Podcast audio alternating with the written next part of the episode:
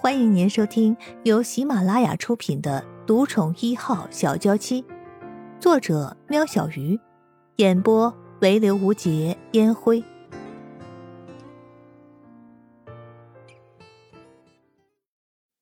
第八十二集，左一看着陆安觉没有说话，倒是戴大伟打破了这个沉默的局面。师傅，你别怪安觉，刚才那张照片上的就是安觉的未婚妻。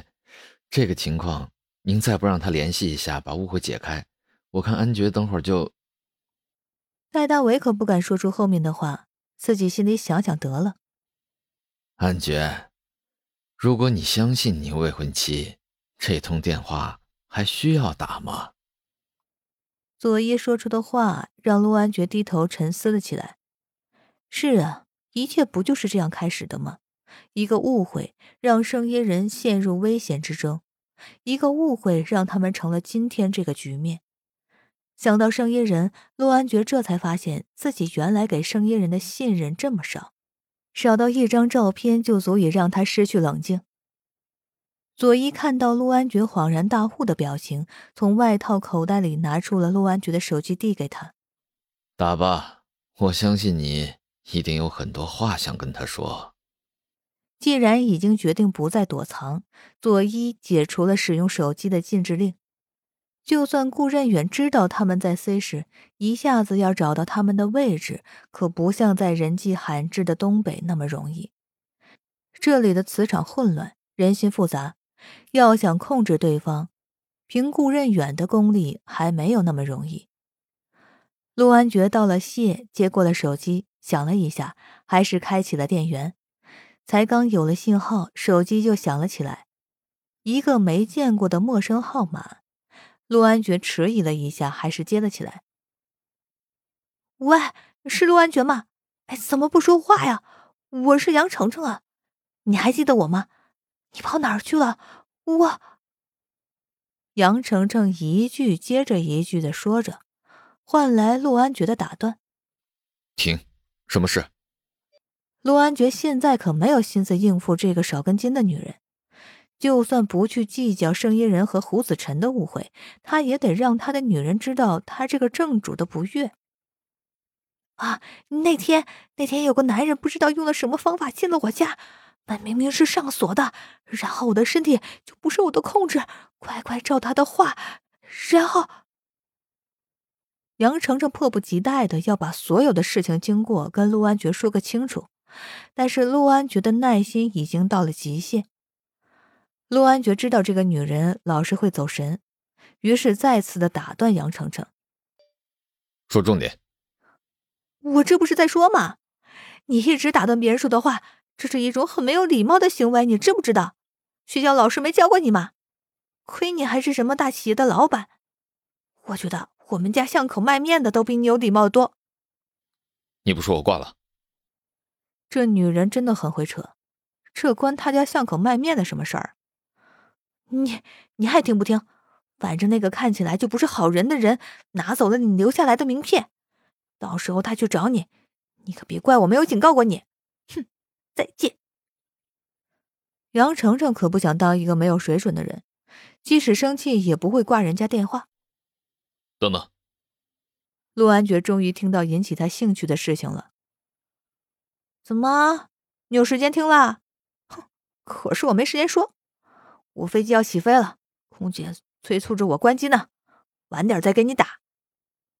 杨程程匆匆挂了电话。喂，喂，杨程程。陆安觉被杨程程这么一搅和，倒是忘了要打给生意人，满脑子回想着杨程程说的内容，试图从中截取一些有用的资讯。只是这样没头没尾的，他怎么也拼凑不出个全貌来。安觉，发生什么事了？那个邻居找你做什么？你不会对人家做了什么吧？不然怎么你一开机打来的是他，不是伊人？戴大伟连珠炮似的轰炸着生意人，搞得整车的人都不得安宁。陆安觉趁着戴大伟喘气的瞬间，赶紧插话，把刚刚杨程程说的话转述给大家听。左一和左冷香听到后，脸色全变了。爷爷，左冷香唤着失神的左一，佐伊重重的呼出了一口气。安觉，我想那个男人应该就是我师弟。师傅，那怎么办？我们如果去安觉的地方，不就很危险？佐伊点点头，虽然决定不再逃避，但这个突发的状况让他措手不及。他怎么办才好呢？佐伊难得在众人面前展露出愁容。佐伊，我助理有个房子空着，也在闹市区里，就是地方小了点不知道合不合适。陆安觉思索了一下，想起他许久不见的助理江琪，先过去看看再说吧。佐伊心里也没了主意，如今只能走一步算一步了。陆安觉跟左冷香说了地址，左冷香下了匝道，往目的地开去。陆安觉随即拨了电话，电话才响了一声，就马上被接起来。总裁，您可回来了？我们这两天被个老……江琪想说老头，但在总裁面前可不能这么随便，急忙改口。老人家给搞得天翻地覆，您回来我就安心了。等会儿再说，你马上拿你舅家的钥匙，我们那里见。注意，别被人跟上了。呃，是总裁，总裁您要小心点那人是冲您来的。江琪提醒着陆安觉。一通插拨进来的电话，陆安觉想也不想的就接了起来。陆总裁，你好啊！似笑非笑的声音传了过来。你是谁？你的助理不是刚跟你说过了吗？我就是那个老人家呀。顾任远在电话的那头笑得肆意。陆安觉将电话开了扩音。我不认识你，你想做什么？别这么紧张，我只是要跟你谈个生意。之前一直要去找你谈合作，偏偏不得其门而入。难得有这么个机会拿到你的号码，当然要好好把握了。我没兴趣，跟个忘恩负义的人能谈什么？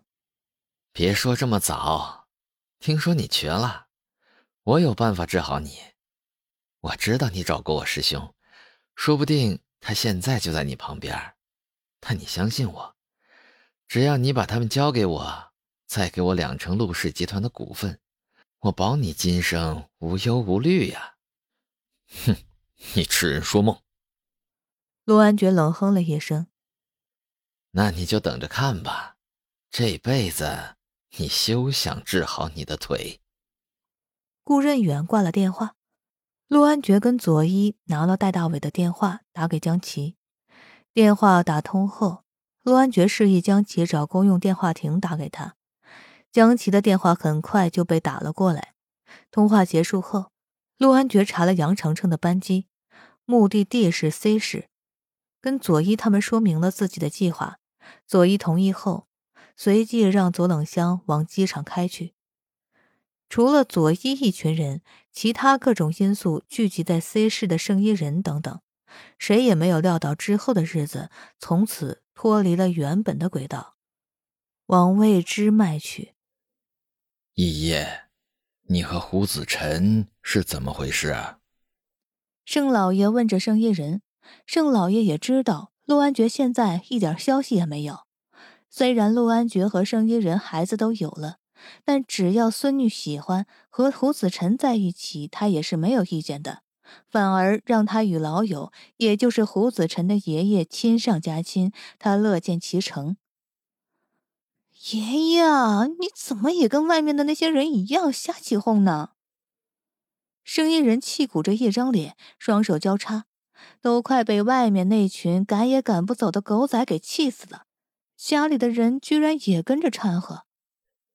爷爷问问而已，瞧你气成那样。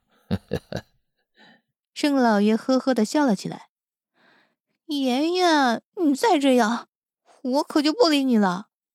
生意人是真的拿他家这个老人没辙，怎么会越笑越夸张呢？